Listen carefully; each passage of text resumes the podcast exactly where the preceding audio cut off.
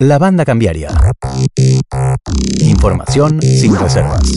Seguimos en la banda cambiaria, Álvaro, y vamos a analizar, como lo decíamos al principio del programa, estuvimos hablando mucho de la situación gremial, de cómo se está viviendo un poco la puja distributiva aquí en la Argentina, y mm, hemos convocado para charlar sobre este tema a Carlos Zamboni, que es asesor de la Federación Nacional de los Obreros del Complejo Industrial Oleaginoso. A él saludamos. Carlos, buenas tardes. Álvaro Torrilli y Sandra Sicarete hablan. ¿Cómo estás? Hola, ¿qué tal? Buenas tardes, un gusto saludarlos. Gracias por atendernos. Igualmente, Carlos. Eh, bueno, venimos de una semana en la que finalmente hubo acuerdo, pero que fue durísimo el conflicto del sector neumático, con una reacción bastante también violenta por parte de, la, de las patronales. Hay un conflicto todavía no resuelto con los docentes de Santa Fe. El gremio aceitero que, en el que vos eh, trabajás está este, por eh, iniciar eh, paritarias. hay un, como, como una, una, agitación bastante importante, una actividad bastante importante a nivel este, gremial y de puja salarial. ¿Cómo estás viendo el panorama? Bueno, digamos, no, no es sorprendente la situación, ¿no? Porque la pérdida de salario real en los últimos años es una constante. Es decir, las, las promesas o las ilusiones de cambio de gobierno no, no tuvieron un reflejo en, el salario de la, de la clase trabajadora. Entonces, este, nos sorprende. Nos sorprende, aunque por otro lado un poco sí, porque venimos de, una inmovilidad pasmosa de, los sindicatos. Entonces, a mí, más allá de los resultados, me parece una buena noticia que, que, haya conflictos, que haya disputa salarial, porque la verdad, digamos, venimos altos índices de inflación, el salario real que viene cayendo hace 5 o 6 años y los sindicatos que, que no que parecían que estaban ausentes de la disputa, ¿no? Entonces, este, me parece una sana noticia que haya conflicto en una sociedad en la que es conflictiva, digamos, no hay que tenerle miedo a que haya huelgas en, este momento. Es decir, las mejores etapas del capitalismo siempre hay disputa. es, la, forma que, tiene el, mismo sistema para, para poder avanzar. Eh, y bueno, y finalmente hay acuerdos, después habrá que ver los detalles, pero, pero es una, yo lo veo como una buena noticia. Ojalá que en el caso de los docentes de, acá de Santa Fe este, también termine en un triunfo, pero, pero sin embargo ya el hecho de que haya de que haya huelga me parece me parece una buena noticia. Eh, en el caso, en general, se da en todos los conflictos, pero como por la particularidad de que fue un conflicto largo, de que, eh, bueno, afecta a, producciones que por ahí este, son eh, estratégicas para algunos sectores como la, como la industria automotriz, la ferocidad como la que se le cayó encima en el discurso a los trabajadores del, del, del neumático, bueno, fue bastante particular ¿Vos ves que esto es parte también de, eh, de la puja distributiva y también de un discurso político que se va, que, que, encuentra, encuentra beneficios en esa, eh, en esa estigmatización? Sí, sí, sí, está claro que hay que hay una decisión de un sector que no es nueva, digamos, ¿no? Viene desde, desde los neo, gobiernos neoconservadores de Thatcher, Reagan en adelante, digamos, hay una demonización de la clase trabajadora y de los sindicatos este, que tiene que ver con una con definiciones de la política económica, ¿no? Digamos, la mirada eh, ortodoxa de que el problema de las crisis son los obstáculos que hay y esos obstáculos son los sindicatos y la, y la clase trabajadora organizada, este, tiene como correlato discursos cada vez más, este, más claros y más violentos en el último tiempo de demonizar a los dirigentes sindicales, a los trabajadores que hacen huelga, a la huelga misma, ¿no? Hay como una mirada de que, de que la huelga debería ser un delito, inclusive hay proyectos presentados por alguna que otra senadora de la provincia. Entonces, eso no es casualidad, digamos, es lo que se viene viviendo en el mundo desde fines de los 70, de la crisis del petróleo. Este, y las consecuencias ya las sabemos, digamos, las hemos sufrido en Argentina, como en todo el mundo, pero principalmente en Argentina. Y está claro que, eh, digamos, en el caso del Sunda es una barbaridad. Los discursos que hemos escuchado desde el gobierno hasta los medios de comunicación tampoco sorprenden, pero sí son este, una locura. Es decir, eh, que un sindicato que hace huelga sea el culpable de, lo que de, todos los males, me parece una barbaridad. Y, inclusive la, la, intervención de decir abro las importaciones, digamos, que el gobierno, claro, la amenaza del superministro, decir abro las importaciones más allá de la del desconocimiento, ¿no? Como si esto fuera una cosa sencilla. este, demuestra que, bueno, que es un gobierno en el que hay un sector que nos está gobernando, que son estos grupos económicos. Eh, algunos podrán ser un poco más nacionales, otros más internacionales, pero son los que están tomando las decisiones y eso se ve. Si uno, si ves este, los estudios, por ejemplo el de Cifra, que recomiendo la lectura de los últimos estudios de Cifra, vemos que de la salida de la pandemia, acá la industria, que todos reconocen que es el motor que tiene hoy la economía argentina, este, viene empujando, viene creciendo ininterrumpidamente. La productividad de la salida desde el año pasado industrial ha crecido enormemente y el salario real cae. Es decir, este, decime, decime. No, sí, eh, justo te quería mencionar esto, ¿no? Porque justamente ustedes también son un sector que a veces se le pone la lupa, me refiero al de los aceiteros, porque digo, son sectores donde los empresarios tienen muchísima rentabilidad y donde cuando se instala una, una medida de fuerza o algún reclamo salarial, se, se hace, se estigmatiza mucho, pero desde el lado del trabajador, digo, no se, no se analiza eh, el nivel de rentabilidad de las empresas, ¿no? Se aprieta por el otro lado.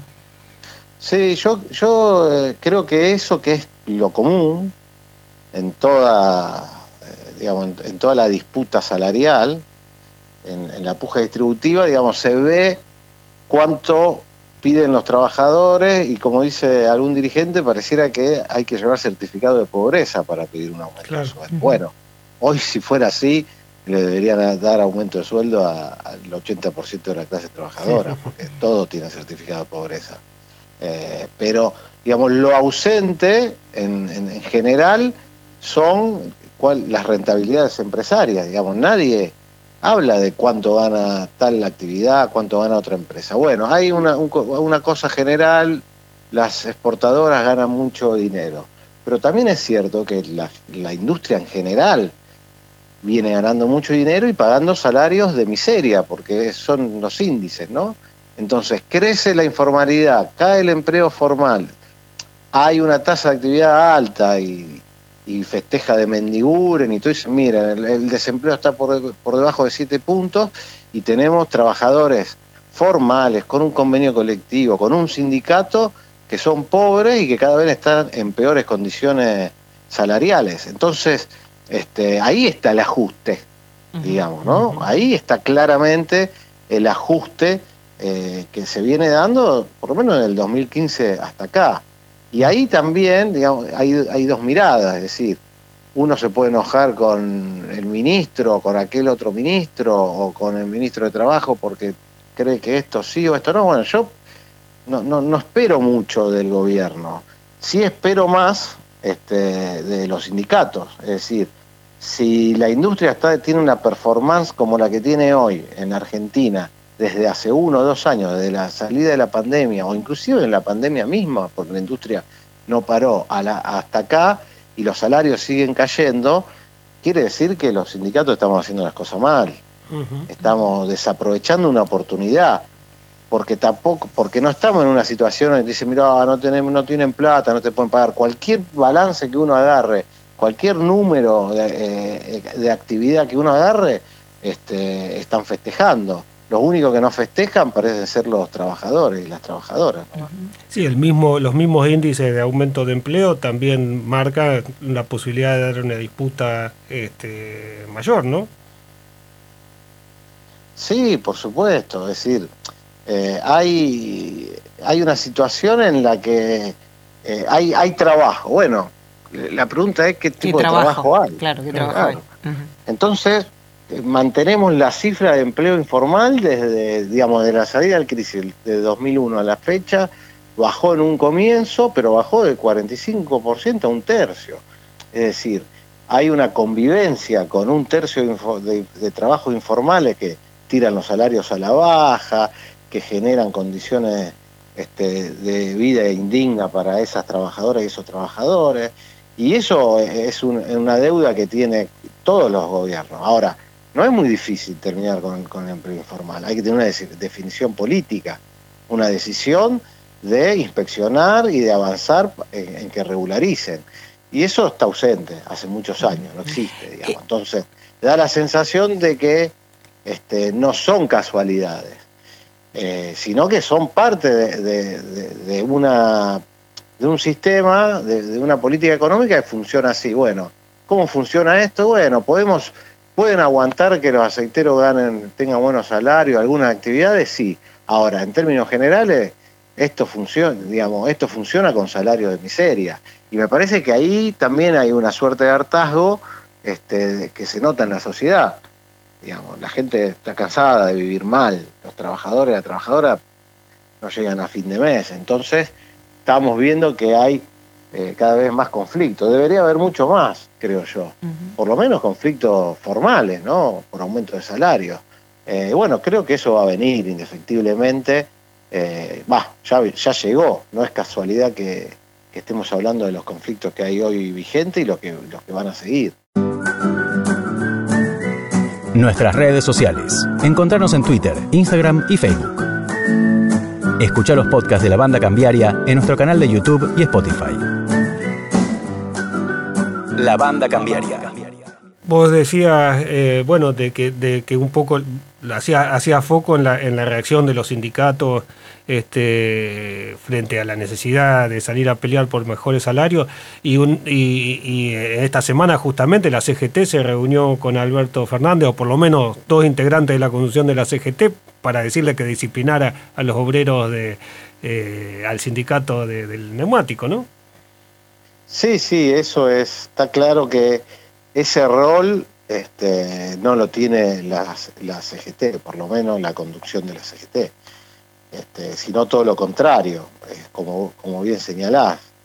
Eh, quieren aparecer como la garantía de que no va a haber eh, disputa económica, lucha económica ni conflictividad. Eh, desconociendo, digamos, la historia de no solo de la propia CGT, del peronismo. Es decir, eh, pareciera que eh, casi llegando a, digamos, 80 años después de, la llegada de Perón a, la Secretaría de Trabajo, leen una parte de la historia, pero no leen la otra. Es no, no hubo un momento de mayor algidez de conflictividad que durante la presidencia de Perón. Este, es decir, no, no, no, no, hay otra forma de mejorar en el capitalismo la distribución que no sea con la disputa. Y, encima estamos en una situación en la que, digamos, ¿qué, le pueden decir a los sindicatos? Eh, no, piden, no piden aumento salarial porque hay inflación. Bueno, miremos, miremos la estadística. Hace cinco años que viene perdiendo los salarios reales y la inflación es cada vez mayor. Entonces, este, al que diga eso hay que decirle, mirá, no, es un chiste de mal gusto, es decir, este, si pedimos aumento salarial le dicen que hay inflación, cae el salario y hay más inflación, bueno, por lo menos mantengamos los salarios, es decir, que haya este índice de inflación y que no haya una disputa fuerte, sobre todo en las condiciones que está atravesando hoy la actividad económica, ahí yo veo una falta. Pero bueno, está claro que sí, que la CGT no solamente no impulsa esto, sino que eh, lo ve le molesta, ¿no? Le molesta que el Zunda pelee, le molesta cualquier gremio que dispute, pero bueno, también hay sectores del sindicalismo este, que, no lo ven así, que están invisibilizados, es decir, hay muchos sindicatos que dan la disputa, inclusive dentro de esas organizaciones hay seccionales, hay fábricas, es decir, hay, hay un, un mundo sindical que no sale, por supuesto, en los diarios, no sale en la televisión, que es el que, el que ha, ha diferenciado siempre al sindicalismo argentino, ¿no? Son los 70.000 delegados y dirigentes que hay en todo el país, adentro de cada fábrica, que no son eh, yendo a, comer a, Olivo, están en, los establecimientos y quieren, y quieren mejorar sus condiciones de vida. Ahí, digamos, ahí está la clave de lo que pueda venir en los próximos años, por lo menos es lo que yo creo. Y, este año de, que se ve que hay una disputa bastante dura al respecto, ¿puede ser, eh, digamos, un, salto de esos sectores? Yo creo que sí, creo que se está viendo, digamos, ¿no? Eh, hay una, obviamente que hay una renovación eh, generacional por, por el paso del tiempo. Este, independientemente de los resultados, eh, que se hubo una elección en, comercio y hubo disputa y hubo participación, se votó, ganó un sector, otro perdió. Este, hay, hay, ahí a donde vas, en los cordones industriales de las grandes ciudades, hay delegados, hay, hay gente joven que está en los sindicatos, digamos. Hay una recuperación de algo que no había en la crisis del 2001 y del 2002. Yo creo que hay una nueva generación de dirigentes, hijos de, eh, todos hijos e hijas de, la dictadura militar, que entraron a trabajar en los 90 o después, y que desde el 2002 a la fecha, es decir, 20 años, este, ya llevan de estar en un sindicato, de que el sindicato dispute, y han recuperado una, una condición que entiendo es el, el primer paso, que es el de ser, sentirse clase trabajadora y saber que son vendedores de su fuerza de trabajo. Es decir, hace 20 años, en el 2002, vos le decías a un trabajador, aceitero, que el salario lo podían disputar, que lo podían discutir con el empleador y se reían. Y, te preguntaban como diciendo, pero ¿cómo? ¿No te lo fija el empleador el salario? Bueno, todo eso ya no existe. Va cualquier obrero o trabajador o trabajadora sea de servicio industrial, te dice, no, el salario hay que disputarlo con, el sindicato. En todo caso, dirán que el sindicato es, eh, está lleno de burócratas, que no pelean, pero todos tienen e, esa conciencia y saben que es ahí, que es ese, ese sujeto es el que puede mejorar las condiciones de vida de la sociedad. Digamos, no hay otro, pese a que lo invisibilicen y, lo ataquen. Por eso, es, estos embates que señalabas, que señalaban antes, ¿Por qué caen tan fuerte contra un sindicato que pelea? Porque ese es el, el verdadero objetivo, digamos, a destruir, ¿no? Ese es, ese es el sujeto que puede poner un freno a una reforma laboral, a, un incremento en la tasa de ganancia, digamos. Entonces, ese es el, el obstáculo, dirían los heterodoxos, para que funcione el libre mercado y, que todo sea maravilloso. Pero todo, eh, digamos, creernos que, que si no hay sindicatos y que, y que no haya piso, digamos, de salario ni de leyes, va a hacer que todo funcione, por lo menos acá en Argentina, me parece que, es muy sonso creer que la sociedad eh, va de nuevo a entrar en un proceso neoliberal sin, sin dar la pelea. Yo creo que, que los trabajadores, las trabajadoras van a estar en la calle como ya estuvieron, este, a lo largo de la historia para, defender lo que, lo que han conquistado, por lo menos en los últimos 20 años. Eh, te, quería preguntar también al respecto, esto es quizás un, proto, digamos, análisis sociológico, requeriría muchos estudios, pero bueno, quería tu opinión, eh, siendo alguien que está mucho en la lucha del movimiento obrero, eh, sobre esta, esta especie de dicotomía entre lo que estamos conversando acá y también el hecho de que lo que se de que se ve mucha gente, incluso trabajadores, prendidos en este discurso más neoliberal o de estigmatización de las organizaciones sindicales. Este, ¿cómo, ¿Cómo ves esa, esa, esa disputa? Sí, está claro, ¿no? Que hay, bueno, están, están esto que, que se llama, la, que dicen llamarse la batalla cultural, digamos, si uno ve eh, con el paso de los años, desde, el 76 para acá, la venimos perdiendo. pero es sí, es, es increíble, pero, pero son trabajadores que después están en, su lugar de trabajo y no hay un abandono de los sindicatos. Es decir, yo creo que hay un, un ámbito que es el de las redes y el del discurso y otro que está ahí donde se donde está la producción, donde, se desarrolla este, la economía real. Y ahí los trabajadores están sindicalizados, las trabajadoras están sindicalizadas, eh, no creen en, que en Mesías ni entran en, un discurso de, que mi ley les va a solucionar el problema.